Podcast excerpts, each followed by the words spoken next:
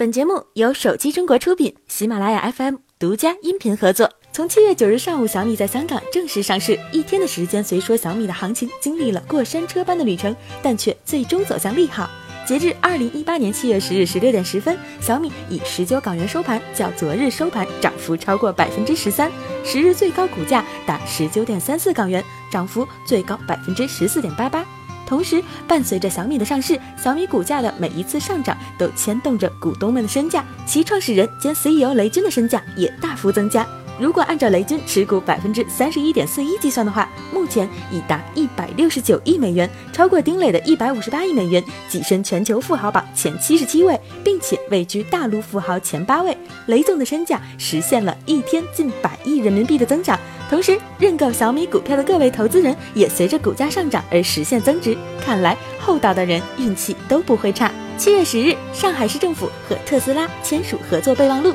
上海市市长应勇、特斯拉董事长兼 CEO 埃隆·马斯克共同为特斯拉上海有限公司、特斯拉上海电动汽车研发创新中心揭牌。上海市常务副市长周波与特斯拉公司副总裁任宇翔代表双方签约。规划年产五十万辆纯电动整车的特斯拉超级工厂正式落户上海临港。马斯克透露，特斯拉将在上海建设美国之外的首个超级工厂，也是其最先进的电动汽车工厂，希望将之打造成可持续发展的典范。七月十一日，爱立信发布微博称，在瑞典 KISS 的爱立信实验室，5G 又一次实现了重大技术突破。继 5G NR 标准推出后，爱立信携手英特尔与 5G 运营商开展合作，在 3.5G 赫兹频段完成了非独立组网的 5G NR 数据呼叫。包括中国联通在内的全球十八家运营商共同参与了本次数据呼叫演示，共同推进 5G 迈向大规模商用部署。好了，本期的节目就是这样了，我们下期再见。